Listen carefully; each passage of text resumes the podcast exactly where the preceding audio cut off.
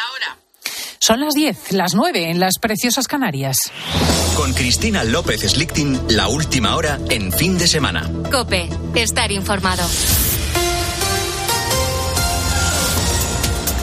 Más de 70.000 procedimientos han sido suspendidos por la, la, huelga indefinida de los secretarios judiciales. Iván Alonso, buenos días. Buenos días, eh, Cristina. Están en huelga indefinida desde el 24 de enero para reclamar mejoras salariales y laborales. Lo sufren en primera persona los abogados. Amparo Arribas es letrada. El lunes tenía un juicio en Valencia, su despacho lo tiene en Sevilla y se desplazó entre las dos capitales para acudir a la sesión. Antes de viajar llamó al juzgado y le confirmaron que se iba a celebrar. Cuando llegó a Valencia se había suspendido. Lo contaba aquí en COPE.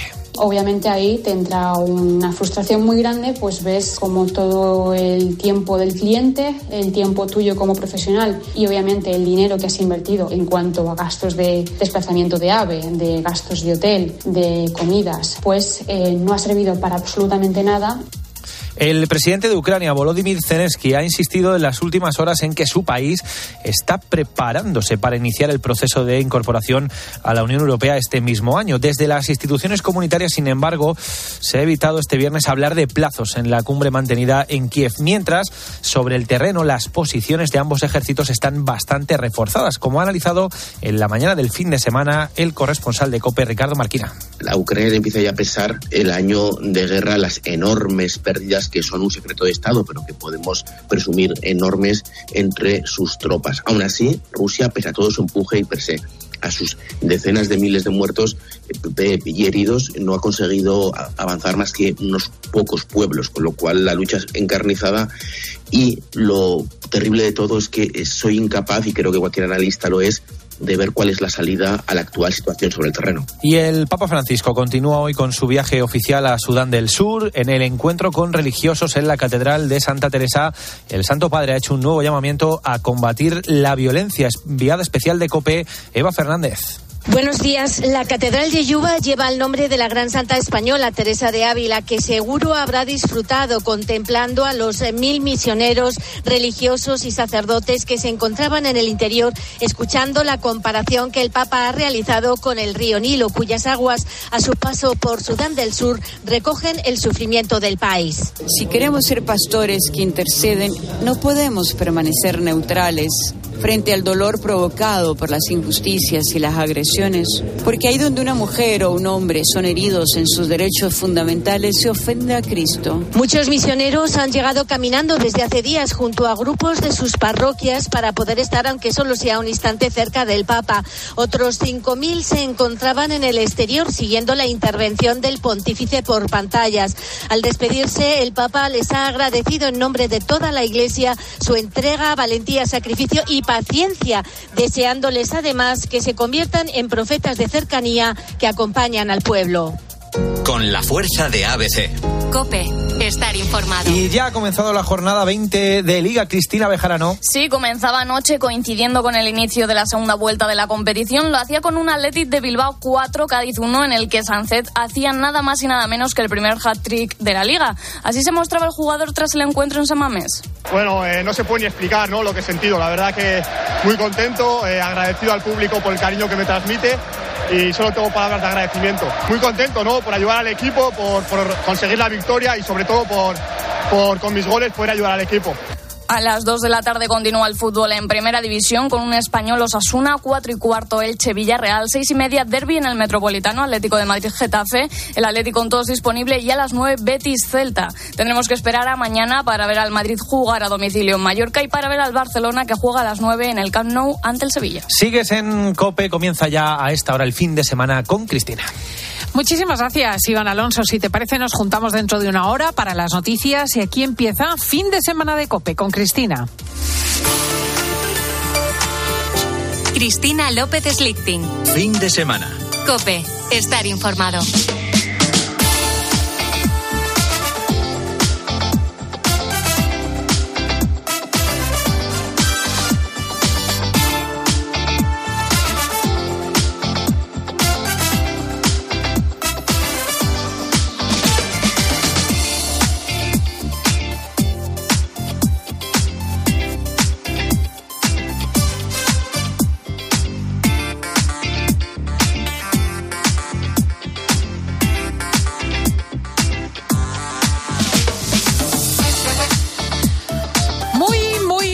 Buenos días, España. Estrenamos el primer fin de semana de febrero.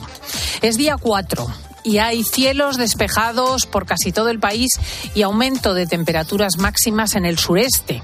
Ojo porque a partir del lunes cambian las tornas y se espera una semana fría y con lluvias. Bajarán otra vez los termómetros y nevará en las cumbres. Así que aprovecha el sol de mediodía en este sábado y domingo. A las 11, recuerda, nos cuenta el tiempo nuestro Jorge Orcina. Hoy hay noticias chuscas y noticias graves. Me vas a permitir que empiece por los disgustos, que así se llevan con esperanza. Follón con Gran Bretaña. Dos de nuestros agentes aduaneros han sido gravemente heridos tras perseguir una lancha de contrabando de tabaco.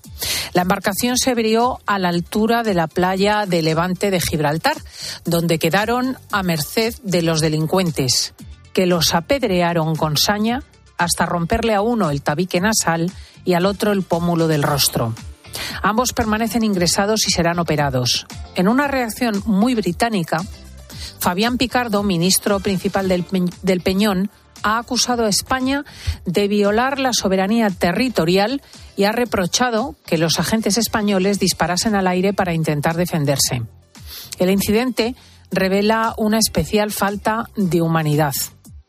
Los agentes de aduanas afrontaron piedras de tres kilos de peso y uno de ellos ha tenido que ser derivado a Cádiz por la gravedad de las fracturas.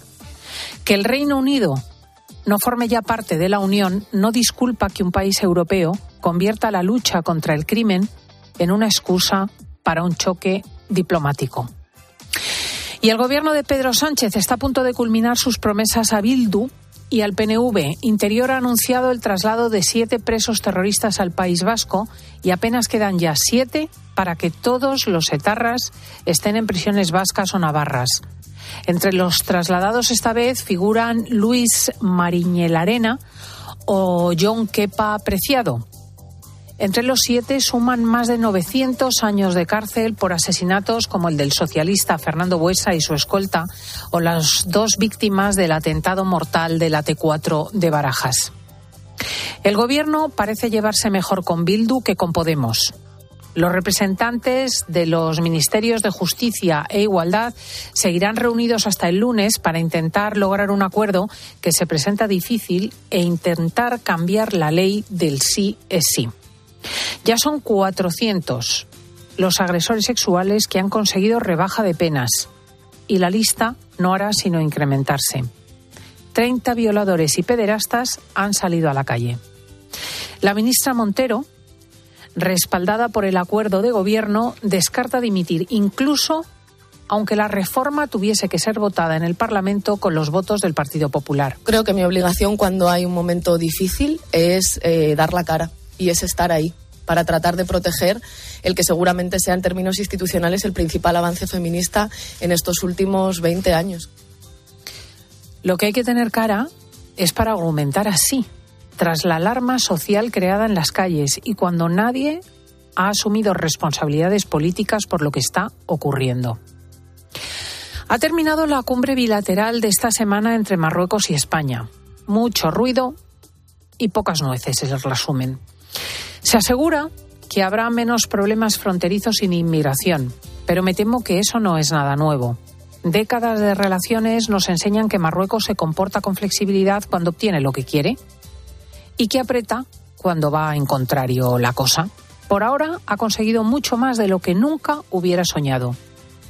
Ha forzado a España a cambiar su postura histórica sobre el Sahara y contradecir a las Naciones Unidas y nos tiene a su lado hasta para votar contra la libertad de prensa en su territorio, como han hecho los socialistas en el Parlamento Europeo. A cambio, planes poco concretos y un desplante del rey Mohamed que se negó a recibir a Pedro Sánchez.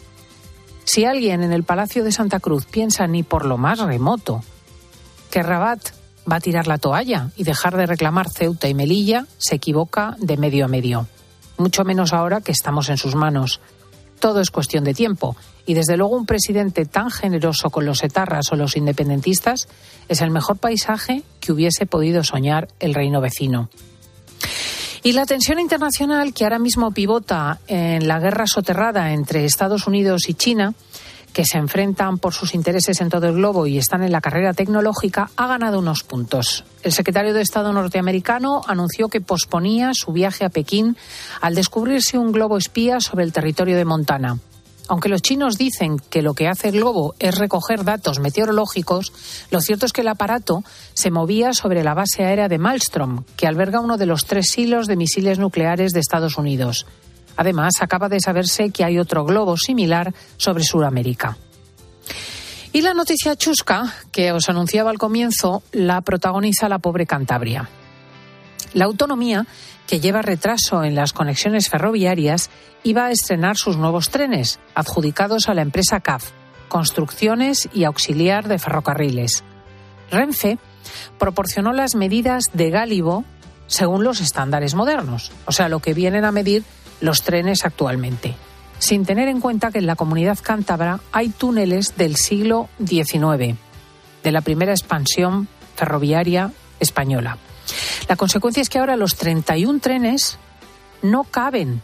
Los nuevos trenes no pueden pasar por los túneles históricos y tendrán que ser fabricados de nuevo. Es un gasto desmesurado y años de retraso. Revilla acusa al Gobierno nacional, pero la oposición local señala al presidente cántabro por no supervisar la operación. De verdad que suena a República Bananera, falta de celo y a un escándalo económico que los cántabros no se merecen. La noticia económica de la semana ha sido la bajada de los tipos de interés que te afecta en las hipotecas y en los préstamos. No es la última, además. El Banco Central Europeo anuncia otra para dentro de un mes. Vamos a ver cómo puede empobrecernos todo esto. Pero quisiera despedir aquí a alguien que nos ha ayudado a comprender precisamente la economía durante el último medio siglo. El profesor Juan Velarde, brillante economista, que muchos de nuestros oyentes conocen bien ha fallecido en Madrid a los 95 años tras sufrir una caída en su domicilio de la que no ha podido recuperarse. Cuando se observa si hay alguna relación entre presencia del Estado y corrupción, sale. Por lo tanto, eso de que el Estado es benefactor por sí mismo, no. El Estado tiene sus papeles. Y el Estado, eliminar el Estado, eso es de los anarquistas. Pero que el Estado es por sí mismo benefactor, de ninguna manera, hay que cogerlo con granos salis. Ahí está el Estado, pero no llegar mucho más allá. La voz nos resulta enormemente familiar. Hay que agradecer a las personas la vida que han llevado intentando explicar y ayudar. Velarde fue premio Príncipe de Asturias en 1992 presidente de la Real Academia de Ciencias Morales y Políticas. En COPE y en TRECE ha defendido la austeridad del gasto público y la libertad económica. Descanse en paz.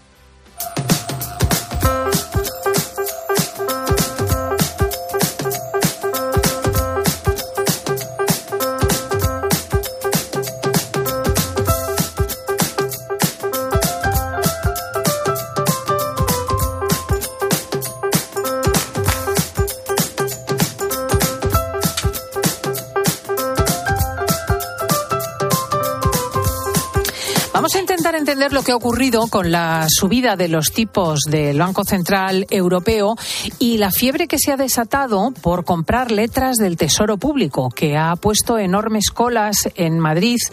Vamos a preguntar a Pablo Jimeno, nuestro analista económico y director de la Escuela de Educación Financiera Método Free. Pablo, buenos días. Hola Cristina, ¿qué tal estás? Muy buenos días. Se han producido grandes colas. Hemos visto a la gente haciendo horas y horas para adquirir letras del Tesoro. Ha habido, dicen, un problema técnico en las redes, pero ¿tiene esto algo que ver con la subida del Euribor y de los tipos de interés? Por supuesto que sí, Cristina. Tenemos que explicarle a nuestros oyentes lo primero que todos las hemos oído, pero ¿qué son exactamente? Una breve definición. ¿Por qué estas colas? ¿Por qué se han producido? Y oye, al que le resulte convincente podemos ver el cómo conseguir las letras del tesoro, que no todo el mundo sabe cómo conseguirlas. Lo primero es entender qué son.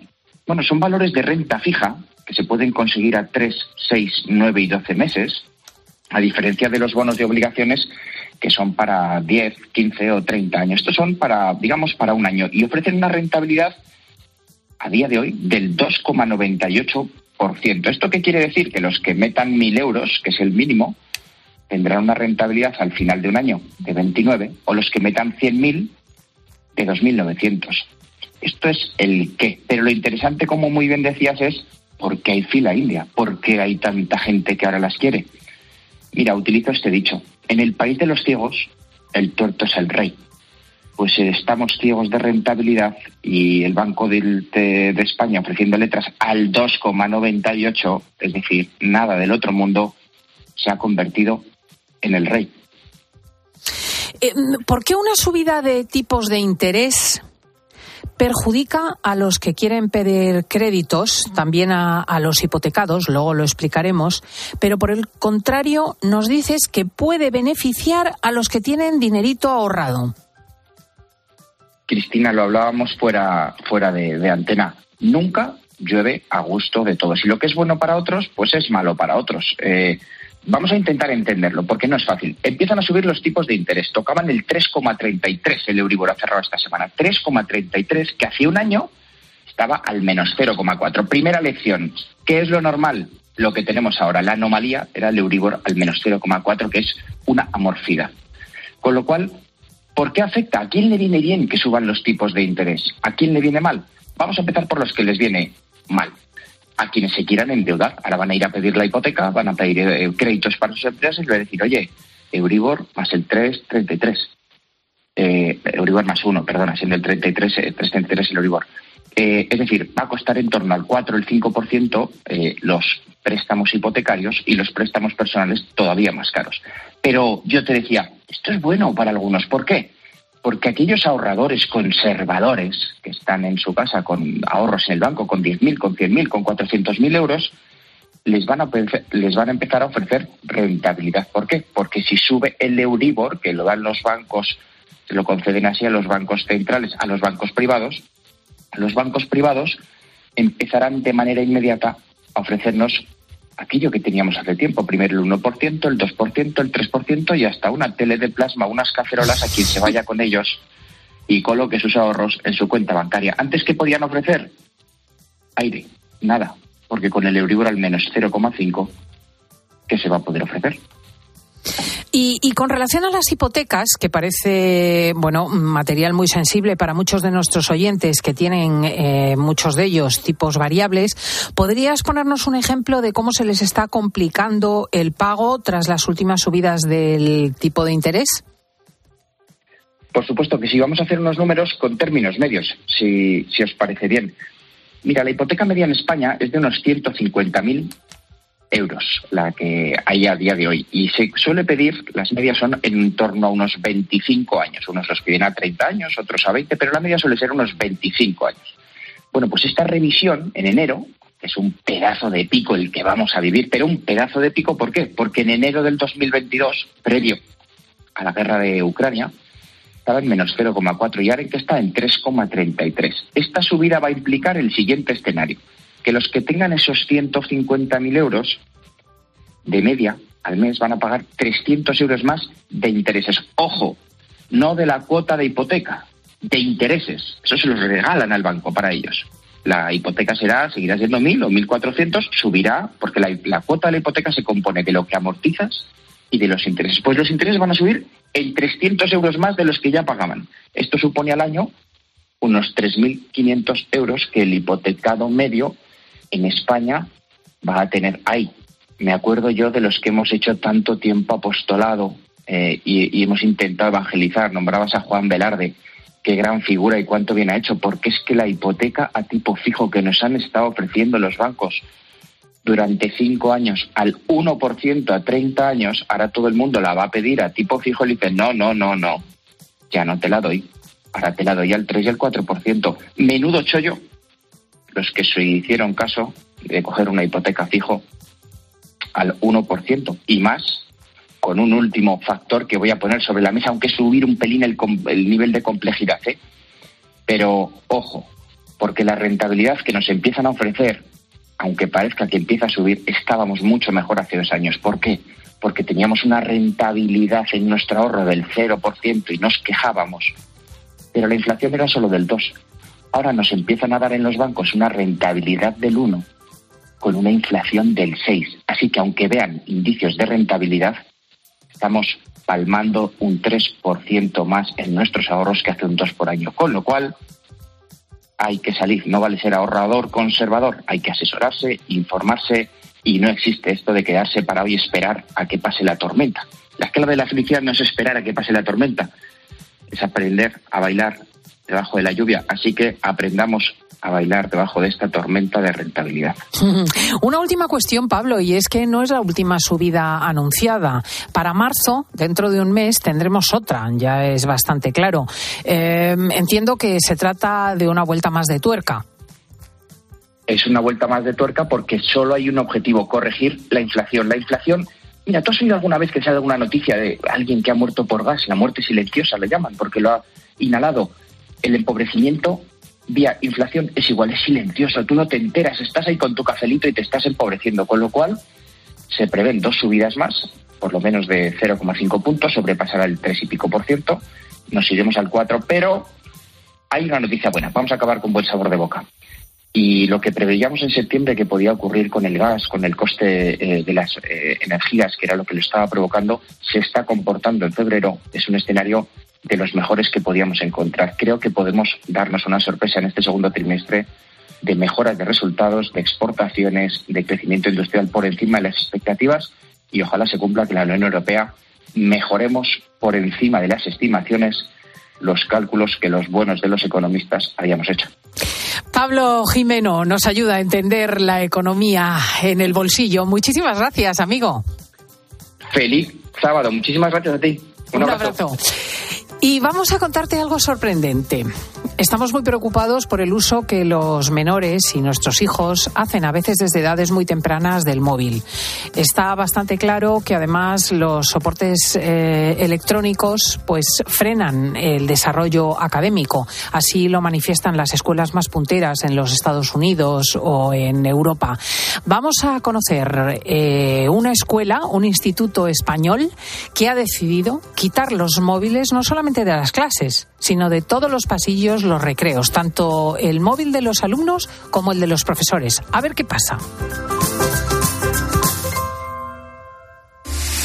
Escuchas fin de semana. Con Cristina López Slichting. Cope, estar informado. ¿Has escuchado a Herrera?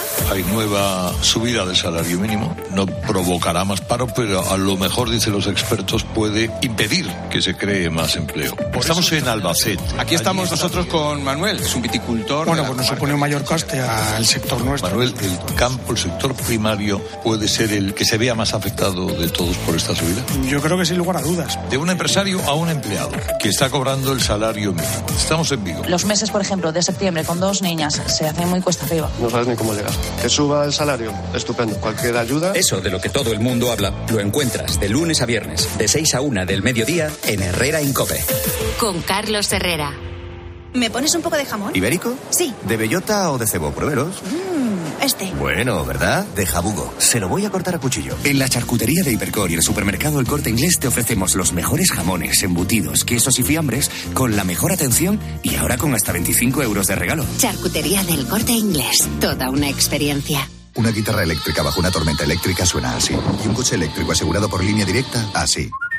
En línea directa tienes un todo riesgo para eléctricos e híbridos enchufables por un precio definitivo de 249 euros y tu moto eléctrica por solo 119 euros. Ven directo a lineadirecta.com o llama al 917-700-700. El valor de ser directo. Consulta condiciones. Platos limpios cada día. Sin derroche de energía.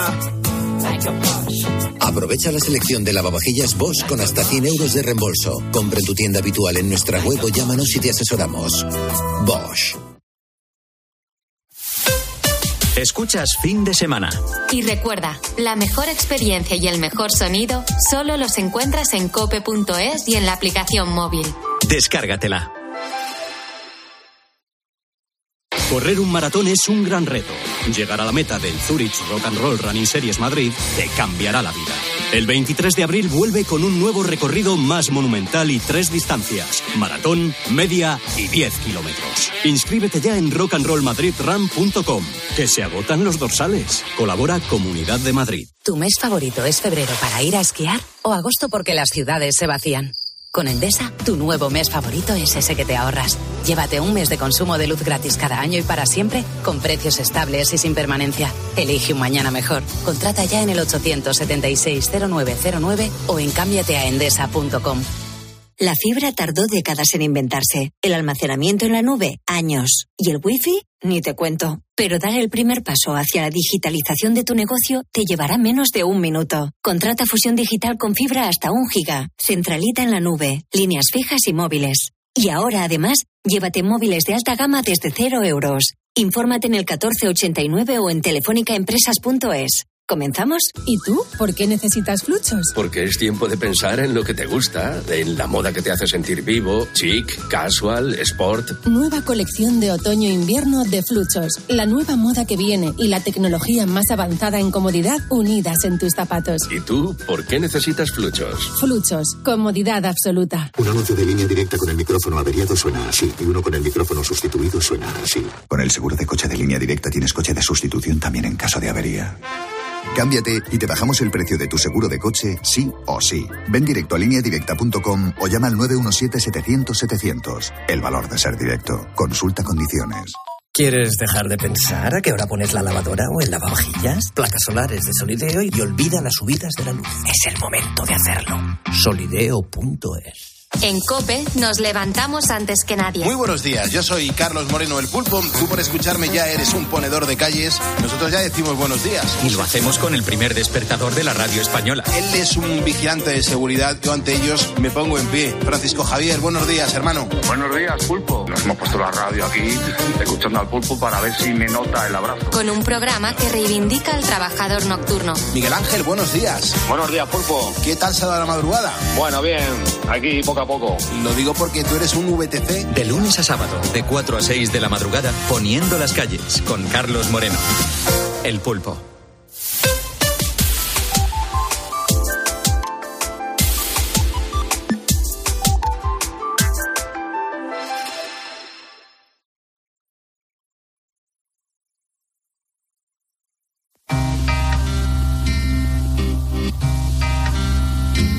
Escuchas fin de semana. Con Cristina López Slichting. Cope, estar informado.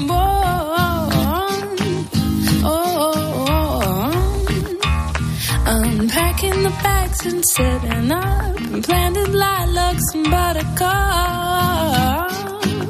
Oh, Imaginad por un segundo que la empresa en la que trabajáis plantea que durante la jornada laboral nadie utilice el teléfono móvil. Para nada.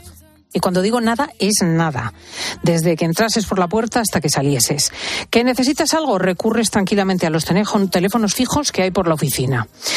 Es una cosa que ya casi da vértigo. Pues no ha sido una empresa la que lo ha hecho, pero sí un instituto de enseñanza. Desde el pasado mes de septiembre, ni los alumnos, ojo, ni los profesores del Instituto Les Alfabegues en Valencia utilizan el móvil durante la jornada escolar. Es una escuela libre de móviles. Don Luis Jiménez es el audaz director y profesor de este centro escolar Les Alfabegues de Valencia. Muy bienvenido, buenos días. Hola, buenos días. eh, ¿Qué balance hacéis así, grosso modo, aunque luego entremos en detalle, de estos meses libres de móviles en el instituto? Bueno, el, balance, en, como, como tú dices, en, en, los pocos meses es muy satisfactorio. Es, es muy positivo. La verdad es que estamos muy satisfechos. ¿Qué cosas? Vamos a ver. ¿Cuándo tomasteis la decisión? ¿Cómo nace esa decisión de no permitir el uso de móvil en el centro?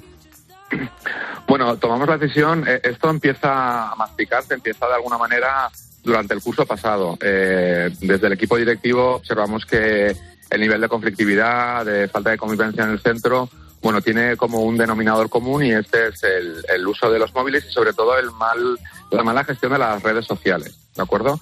Eso es un punto que se empieza a estudiar y luego sobre todo hay otra cosa que, que se hace mediante la observación y es que vemos que en el patio la desafección entre el alumnado, la falta de comunicación, de juego, cada vez se va increciendo, es, es más importante.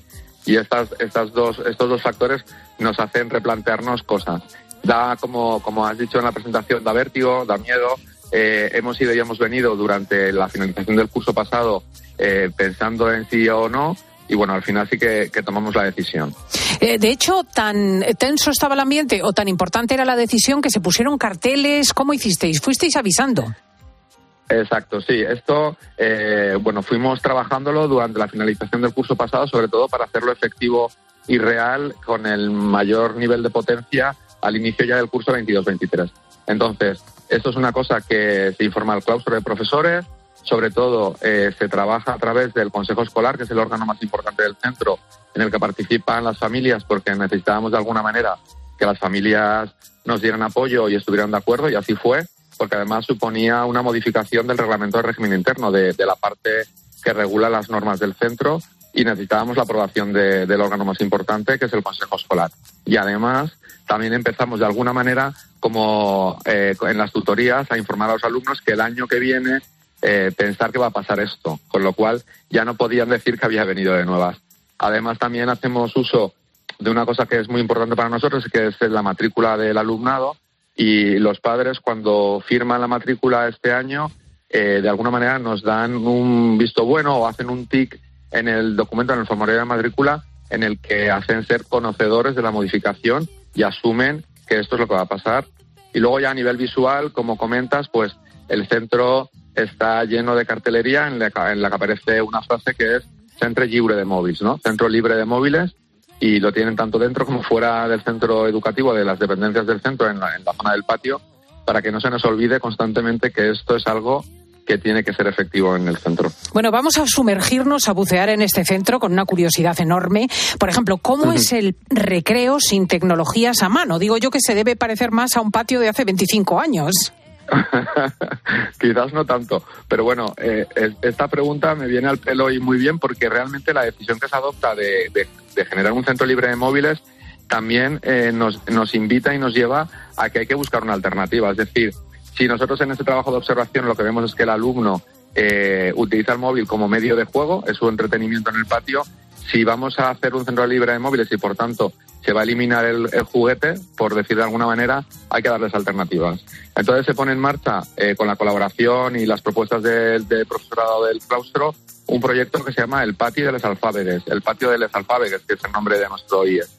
Y bueno, lo que hemos hecho es poner en marcha una dinamización del patio a través de diferentes talleres que están tutorizados. Es decir, les estamos dando alternativas de juego a los alumnos en el que siempre hay una guía de un profesor, una profesora que está dinamizando, que está eh, guiando el, taller. Y hablamos de talleres como pinturas de manga sobre paredes, hay juegos de ping-pong, eh, partidas de ping-pong, juegos de mesa, eh, hay una liga de debate que se llama Parlem D, Jazz Dance, Mil Fundes, hay intercambio de libros, como cuando, por ejemplo, vienen temporadas de, por ejemplo, Navidades y hay preparación de adornos o de la escenografía del centro, pues se trabaja sobre eso.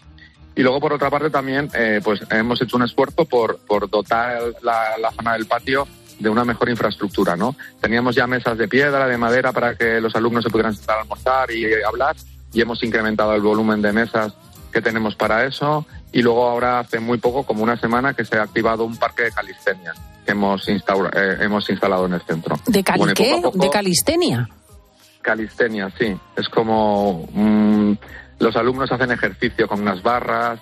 Esto pasa mucho en los parques exteriores de las poblaciones. Sí, sí, y lo hemos sí, metido dentro del, eh, Oye, y, eh, tras este periodo de vivir así, al margen del móvil en este instituto valenciano, mm, ¿qué juicios merece la cuestión? O sea, ¿qué, dicen, por ejemplo, los alumnos sobre lo que está ocurriendo? Bueno, pues la verdad es que eh, se ha aceptado, en ese sentido, como decíamos al principio, estamos satisfechos porque ha habido una aceptación total de, de, la, de la norma. De hecho, eh, sí que es cierto y no vamos a negar que no es tan, tan ideal el tema y de vez en cuando se retira algún móvil. Hay un procedimiento, un protocolo de retirada del móvil, pero en un centro que por la mañana mueve un volumen de unos mil alumnos, en mi despacho pueden acabar al cabo de la semana 5, 10 móviles a los sumo. Muy poco, claro, claro. Eh, cuando pilláis un, móvil, el estudiante lo mm. tiene que apagar, se le mete el aparato en un sobre sellado, se avisa a los padres para que vayan a recoger el teléfono al centro y, yo no sé si se le impone alguna sanción al alumno. No, creemos que ya suficiente sanción es la retirada, porque además la retirada del móvil se hace en el momento en el que se le pilla y luego la recogida sí que está condicionada porque viene regulada en la norma. Solamente pueden venir tres días a la semana y durante dos horas por la tarde. Claro, y se quedan un buen, un buen periodo sin el, sin el móvil. Y, y los chicos qué dicen de su vida sin móvil? porque es una vida muy para un adulto, para muchos de nosotros hemos vivido sin móvil luengos años de nuestra vida, pero ellos nunca. Entonces, ¿qué experiencia están haciendo? A ver, eh, cuando llega el momento de la retirada, que es como el momento este de la sanción, ahí sí que se ven frases de como, ¿cómo voy a estar yo sin móvil? ¿Qué voy a hacer yo sin el móvil? Con lo cual es sorprendente porque no se imaginan la tarde sin el móvil o el fin de semana sin el móvil. No, no, me refiero incluso, eh, Luis, al tiempo en la escuela. Quiero decir, ¿qué, ¿qué, están diciendo sobre tantas horas escuchando a los profesores, trabajando sin móvil, eh, jugando en el recreo, haciendo ping-pong, preparando mm, disfraces para Navidad? Yo qué sé, ¿qué dicen de ese tiempo? Bueno, yo creo que, en general están satisfechos. De hecho, eh, una, una, un resultado de eso es que los, la dinamización está, está cumpliéndose, se, se, está llevando a cabo y el alumnado está asistiendo, con lo cual eso da una respuesta favorable al tema. Eh, yo no voy a decir que no les cueste, claro que les cuesta, pero se han ido adaptando y no, no hay un, un rechazo en absoluto a todo lo que está pasando, para mm. nada, al contrario. Mm. De hecho, hablamos con ellos y están satisfechos y, y bien. ¿Y vosotros cómo los percibís como alumnos? ¿Qué cambio se ha dado en ellos? Bueno, especialmente destacado ninguno en ese sentido.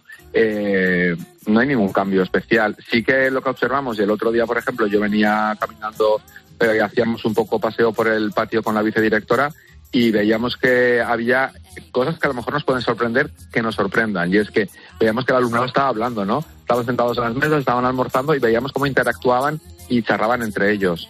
Bueno, pues estas son las cosas que hemos visto que, han modificado y que han de alguna manera mm, readaptado el, la posición en el patio y la relación entre ellos. Fíjate, sí, y seguramente mm, incluso eh, hay una atención en el aula más garantizada por el hecho de que no hay la esperanza de ponerse a navegar por Internet debajo del pupitre.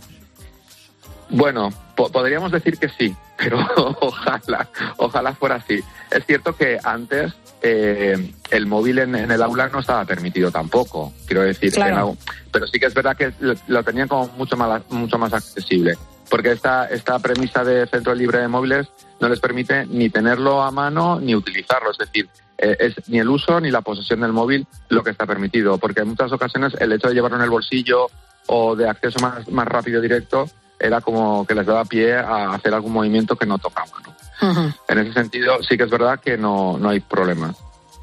La verdad que es, sorprendente que tengamos que, asombrarnos de una circunstancia así, de un, centro donde no están los móviles en primer término todo el rato, pero es que uno va a una parada de autobús, va a un autobús, va por la calle y estamos colgando del aparato constantemente. Habrá que estar muy atentos a la experiencia de estos centros pioneros y valientes y ver si no será conveniente eh, ir sometiendo eh, todos los centros educativos a este régimen.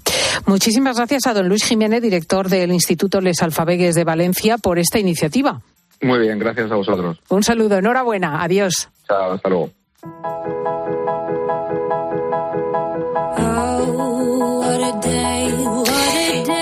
Y si la cosa tiene audacia, en el caso de los adolescentes, también resulta que hay centros valientes en el ámbito de la primaria. De Valencia nos vamos hasta Alcobendas, en Madrid. En el Centro de Educación Infantil y Primaria, profesor Tierno Galván, de esta localidad, han quitado el uso de los móviles en el colegio. Hablamos en este caso, insisto, de alumnos de primaria. Doña Begoña Román es profesora de sexto. Muy buenos días, Begoña. Hola, buenos días, Cristina, ¿qué tal? Claro, lo que nos llama la atención es que alumnos de entre 3 y 11 años utilicen móvil. Pues sí, nuestra realidad es que cada vez a edad más temprana, mm, bueno, se enfoca más en, la edad de primaria de 6 a 12 años, sí que es a edad más temprana que están usando los, dispositivos móviles.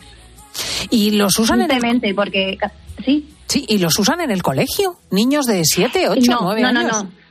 No, no, no, no, no, no. En el colegio no, no está permitido, igual que ha dicho el, anterior director, eh, a través de nuestro RRI, nuestro Reglamento de Régimen Interior, eh, no, no está permitido eh, que se lleven al, al colegio, al centro educativo los, los móviles. Mm, menos mal, pero mm, ciertamente sorprende que niños de 7, 8 años tengan eh, móviles. Sí, eso ya es, una, es un tema más del entorno familiar, que vemos que cada, observamos que cada vez más las familias son más permisivas para, para este tipo de, de uso eh, en el hogar. Mm. Eh, nos contabas, Begoña, que cada vez se nota más en clase el efecto de, del uso continuado del móvil en la vida de los pequeños. ¿Qué has percibido como profesora? Sí, este es un tema que lo vamos, eh, pues lo vamos anunciando todos los años, lo comunicamos a las familias que deben tener un poquito más de hacer un seguimiento más de su, del uso que hacen sus hijos, porque estamos viendo las consecuencias eh, en las aulas. Estamos viendo que, que, los niños están teniendo un cambio eh, en la conducta, eh, que hay más falta de atención en clase, falta de concentración, y esto todo esto conlleva a, a que las notas no son las son malas notas, no son las notas esperadas y adecuadas. Mm. Eh, cabría pensar, fíjate, que a más ingresos por parte de los padres, más y más caros móviles. Pero parece que, que la sorpresa es que en la mm. medida en que la dificultad económica y la marginalidad aumentan como peligro, más eh, entrega de los pequeños a los móviles. Sí, eh, en este, en nuestro centro, pues eh, el tipo de, familias que, hay, con alto índice de población inmigrante, eh, hacen que estos niños pasen mucho tiempo solos en casa.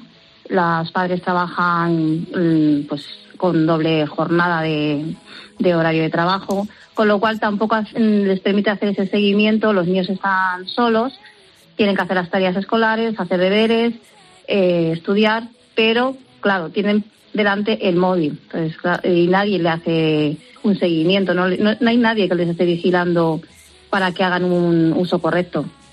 Claro, y los pequeños al final se envician con los aparatos, se apartan claro, aunque, le damos recomendaciones desde, desde el centro escolar, pero claro, ya es también desde, desde casa, desde el ámbito familiar, que también tienen que poner medidas. En las reuniones que tenemos trimestrales con las familias, siempre se lo recordamos eh, les mandamos información, eh, con los, con los niños hacemos talleres informativos, a través de los agentes tutores, la policía local viene a darles información de qué es lo que está bien, qué es lo que está mal, el uso correcto de, las redes sociales en este caso.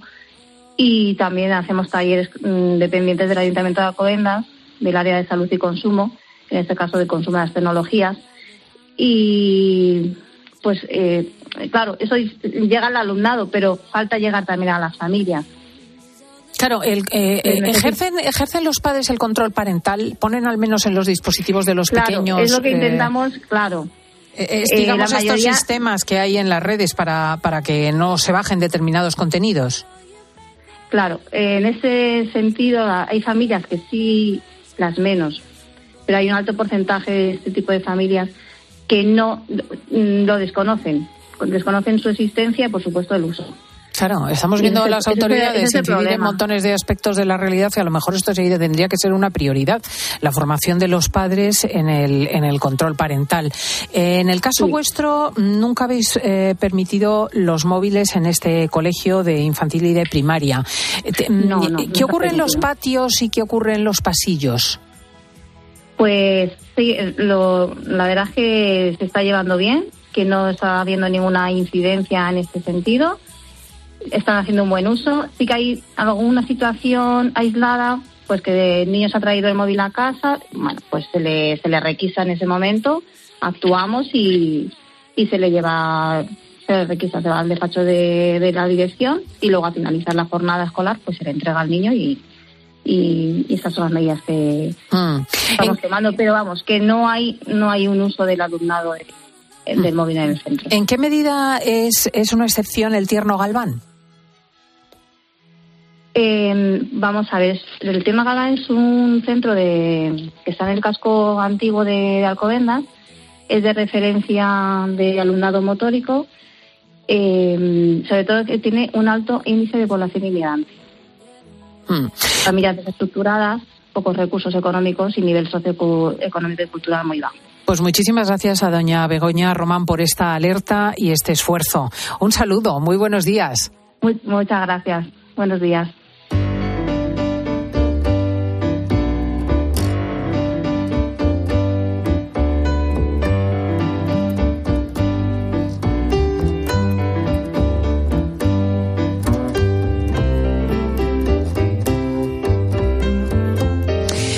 Veces somos eh, chapuceros, apresurados, imprudentes, pero oye, ¿te has parado a pensar que puede ocurrir justo lo contrario? Que uno puede estar enfermo de perfeccionismo que a fuerza de querer hacer las cosas de manera impecable y controladamente puedes caer en una patología? Bueno, pues eso dice Marían Rojas Estapé y vamos con Marían Aldiván. Muy buenos días, Marían. Buenos días, Cristina. Sí, sí, qué gran tema. Qué gran tema el perfeccionismo. Yo creo que, todos nosotros conocemos a alguien perfeccionista o incluso lo somos. Lo que pasa es que el perfeccionista no se reconoce perfeccionista, o sea, le cuesta, porque cree que está en, lo bueno, ¿no? Es el en la verdad, está en la verdad. Está en la verdad. Entonces, el perfeccionista es una persona que tiene pues, un alto sentido de la responsabilidad, eh, tiene un fondo rígido, es decir, las cosas le gusta que sean como él o ella quiere que sean, tiene un sentido de justicia fuerte, eh, tiende a ser muy exigente con sus metas y las suyas y lo que espera de los demás, los hijos, los compañeros de trabajo, la pareja. Muchas veces eh, los logros no son vistos como éxitos, sino como, bueno, era lo normal o es mi labor y mi responsabilidad en esta vida. Entonces le cuesta aceptar que de repente ha hecho algo bien es como piensa que es lo mínimo que se podría hacer e intenta aprovechar el tiempo al máximo. Esto es lo de la cronopatía que alguna vez hemos hablado, Cristina. Patos, enfermedad, cronotiempos, la, enfermedad del tiempo, que son personas que aprovechan el tiempo pues, de 7 y 10 a 7 y 25, de 7 y 26 a 7 y 42, a 7 y 43. Y todo esto es un estrés, es un estrés de vida. Pero, pero hay gente que vive feliz pensando que así aprovecha el tiempo y que lo demás es, es una pérdida, es una pérdida de, de, tiempo y convivir con, con personas cronopáticas es, es muy cansado, muy cansado. ¿Y cuál es el, fondo del perfeccionista? Vamos a ver, ¿por qué ser perfeccionista puede hacer que somatices? Somatices en el estómago, somatices en tu sistema hormonal, en la espalda. Porque todo lo que te hace vivir en modo alerta de forma constante te acaba enfermando. Es decir, cualquier rasgo de personalidad, cualquier factor de estrés que te hace vivir constantemente en alerta te acaba afectando al, sistema inmune, al sistema neuroendocrino, a tu microbiota, eh, a tu cuerpo y a tu mente si tú estás todo el día corriendo delante de un león, o si tú estás todo el día luchando contra una enfermedad de forma negativa, o si tú estás eh, saliendo de Ucrania porque estás en guerra a Polonia y lo vives desde el drama, pues eso te va a acabar afectando en algún momento y tienes que tener buenos mecanismos de reparación. Bueno, pues el perfeccionista es el eterno insatisfecho. Siempre vive en modo alerta. Las cosas pueden estar más ordenadas, el email puede estar mejor redactado, el comportamiento de los hijos puede ser mejor, puedes estar más conjuntado, es el orden, es la limpieza, es la forma de trabajar, es la forma de organizar un evento, es la forma de programar un, viaje. Los perfeccionistas lo necesitan llevar todo súper controlado en el viaje. O sea, todo lo que es la incertidumbre o, bueno, pues vamos a ver cómo, cómo va el plan, ¿no? Y la improvisación eso les cuesta, ¿no? Porque el mm. perfeccionista se siente muy seguro en el control de las cosas. Claro, en el fondo entiendo yo que hay un gran inseguro detrás del perfeccionista, detrás del neurótico, detrás del controlador, porque es incapaz de estar en, en un margen de flexibilidad donde las cosas den un poco igual. Bueno, tienes razón en esto, pero puede haber varias funciones. La primera es que tú desde pequeño solo te hayas sentido querido o aprobado si todo estaba perfecto. Es decir, si haces esto te doy un abrazo. Si o sea, solo te han mirado si todo estaba perfecto y si no te despreciaban. O sea, es decir, por humillaciones en la infancia y entonces tú te das cuenta que si lo haces todo perfecto es una manera de estar en un lugar. Hay gente que es porque se da cuenta que haciendo las cosas muy, muy, muy, muy bien, las cosas le salen muy bien. Es decir, hay gente, es un perfeccionismo más sano, que se da cuenta que las cosas que se hacen muy bien funcionan mejor. Lo que pasa es que yo suelo hacerles a mis pacientes perfeccionistas una escala de 0 a 10 y le digo, tu 8 es un 10 de la población general. Es decir, donde tú tienes el 8 sobre 10 y donde tú dices, esto me ha salido regular, porque tal? Eso sería un 10 para la mayor parte de la gente. El problema es que el desgaste entre tu 8 y tu 10 es decir, todo lo que tú tienes que trabajar para pasar de ese 8 sobre 10 a un 10 sobre 10 te produce un desgaste brutal. Entonces, lo hablaba eh, ayer con una paciente que trabaja en, un banco y entonces es hiper perfeccionista y los mails y las presentaciones y las reuniones con los clientes y se las prepara y tal. Y entonces el otro día le, hablábamos un día y me decía, no, es que, Marian, es que las reuniones no me salen de 10 y le digo, es que tú 8 es un 10, tú pregúntale a tu jefe. Y efectivamente se fue a hablar con el jefe y el jefe le dijo, mira, no lo hagas mejor porque, porque te vas a enfermar. O sea, el, es que yo, las diapositivas, es que yo, bueno, pues este perfeccionismo eh, tiene un, factor de estrés muy grande. ¿Por qué? Porque nunca nada va a estar perfecto. Pues tienes que partir de una base. Al final, eh, back to basics. O sea, la perfección no existe bueno, todos... otro dato, ¿eh? los que somos muy prácticos sabemos que lo mejor está reñido con lo bueno. Quiero decir que tú puedes de tal manera desear optimizar un fin que al final jamás llevas a cabo nada, jamás das nada por aprobado y sobre todo eres incapaz de trabajar con lo que hay. Bueno, y sobre todo porque tienes, y llega un momento que tienes muy mala relación con los de alrededor. ¿Por qué? Mm. Porque que piensas que los demás, toda su vida es mucho más, eh, lo hacen todo de forma mucho más mediocre, te frustras muchísimo. Pero tu hijo, por ejemplo, lo pienso en perfeccionistas, en padres perfeccionistas con sus hijos, ¿no? Y entonces el hijo no te saca el 10, o el hijo no le cogen en el equipo de fútbol, o el hijo de repente no es el que mejor ha hecho la actuación de violín, y entonces eh, te, te, irritas y, y, sufres, y entonces te frustras, y tienes una sensación constante de insatisfacción vital. ¿Pero qué se puede hacer con esto, con este tipo de personas? Porque parece un pozo sin fondo. Bueno, lo primero es que ellos se den cuenta de ese fondo perfeccionista, ¿no? Es decir, a veces hay que decírselos con muchísimo cariño y decirles, oye, tienes ese fondo perfeccionista. Entonces la gente dice, pues eso es bueno, ¿no? Es que aquí hay que tener en cuenta una cosa, Cris, es que la gente piensa, bueno, pero Marian, eso es buenísimo, porque soy una persona que intento hacer las cosas bien y en un mundo como en el que estamos, pues es gente que, que lo trabaja mucho y le digo, ya, pero hay un momento que tú no lo quieres hacer bien tú lo quieres hacer excelente, sin ningún error, y eso te lleva a una comprobación constante, a una gran rigidez. El, el quiere que lo hagan como él quiere que lo hagan. O sea, si alguien viene y te dice, oye, yo también lo he hecho muy bien, pero lo he hecho de otra manera, sufrimiento, sube cortisol, ¿sabes? Intensidad. Y entonces ser conscientes. Cuando uno se da cuenta cómo lo está somatizando, porque ese nivel de alerta se somatiza, pues a veces duermes más, mal, estás irritable, tienes contracturas de espalda, tienes la tripa hinchada, es decir, es que se somatiza. Todo lo que ese estado de alerta mantenido, Cristina, se somatiza. Pues estas personas a veces te dicen, oye, tú pregúntale a un perfeccionista cómo lo somatiza, siempre te dirá algo, porque hay algo de su cuerpo que se resiente. Cuando uno es consciente de ello, tiene que hacer un ejercicio de soltar un poco. Yo, por ejemplo, tengo un gran amigo arquitecto, que es un arquitecto maravilloso y que ha hecho casas y, bueno, y proyectos preciosos, pero es muy, muy perfeccionista y sufre y se le ha caído el pelo y a veces tiene erupciones cutáneas y le pasan cosas, ¿no? Mm. Y entonces un día me dijo que se estaba haciendo su casa y entonces le dije, tienes que dejar un fallo visible a tus ojos, invisible a los demás, que cada vez que lo veas digas, este fallo me sana, este fallo me sana. Entonces un día me quedé con él y me dice, Marian, tengo una viga del techo que está un poco torcida y la tengo que cambiar. Y dije, no, no, no, esta es la que te va a sanar. Tú vas a entrar en tu casa, solo tú vas a verla, pero me dijo que eran tres grados, o sea que yo no sé mucho de esto, pero tres grados, tú por hecho que me dejé a 90 todavía, mm, tal. Y entonces le dije, mira, tres grados no lo ve nadie más que tú. Por lo tanto, cuando tú entres, miras a la viga y dices, me viene muy bien que esta viga esté un pelín torcida, para sanarme, porque si no tu casa nunca va a estar. Fuimos un día a cenar a su casa, le digo, ¿dónde está la viga torcida? Me enseña todas las vigas iguales, y digo, aquí no está torcida, y dice, Marían, tres grados. Bueno, pues esto efectivamente, el sufrimiento me dice, pero yo lo miro, yo le digo a mis amigos, esa viga está torcida, pero mi amiga Marian me dice que esto me sana, ¿no? Qué pues bonito, qué bonito, porque también eso puede ser la reflexión que haga el perfeccionista frente al imperfecto, o lo que él considera el imperfecto, ¿no? Esta persona me sana.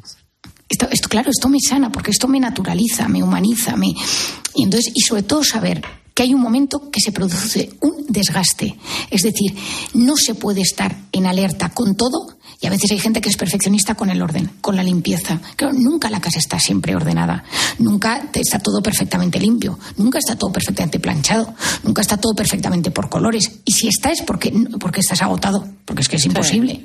Y entonces ese correo electrónico, ese saber exactamente la gente cómo está trabajando, eh, esto está claro. Y entonces el ser consciente de ello, el ser consciente de cómo lo somatizo, el ser consciente de cómo los del entorno se toman mi perfeccionismo, porque hay mucha gente que dice, por favor, ayúdame con mi madre, ayúdame con mi hermano, ayúdame con mi cuñado, ayúdame con mi jefe, ¿no? Bueno, pues, y luego los que lo escuchan, si alguno me está escuchando que tiene alguien en el entorno, aprovecharse de lo bueno de ellos. Porque muchas veces con los perfeccionistas aprendemos a hacer las cosas muy bien. Otra cosa es que luego lo relajemos. Pero vemos cómo se hacen las cosas muy bien y también hay que saber que ese macro esfuerzo, pues a veces eh, nos puede desgastar un nivel que no vale la pena y Mm. saber medirnos. Siempre aprendo tanto. Con Marian Rojas Estapé. Bueno, el que quiera seguir aprendiendo tiene sus libros, como eh, eh, encontrar a la persona vitamina o hacer que te pasen cosas buenas. Marian Rojas, muchísimas gracias. Gracias a ti, Cris, siempre y un feliz día a todos nuestros oyentes. Un abrazo, adiós. Un gran abrazo. ¿Qué te preocupa? ¿Te preocupa como a mí que el lunes viene el frío? Otra vez las nieves en las cumbres, otra vez las lluvias. Vamos a ver cómo nos lo cuenta Jorge Olcina, que es uno de los episodios más seguidos del fin de semana.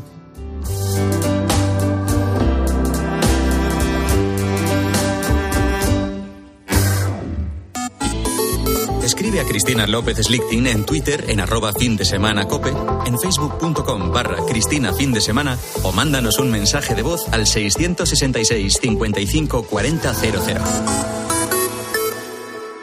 La vida es como un libro y cada capítulo es una nueva oportunidad de empezar de cero y vivir algo que nunca hubieras imaginado. Sea cual sea tu próximo capítulo, lo importante es que lo hagas realidad.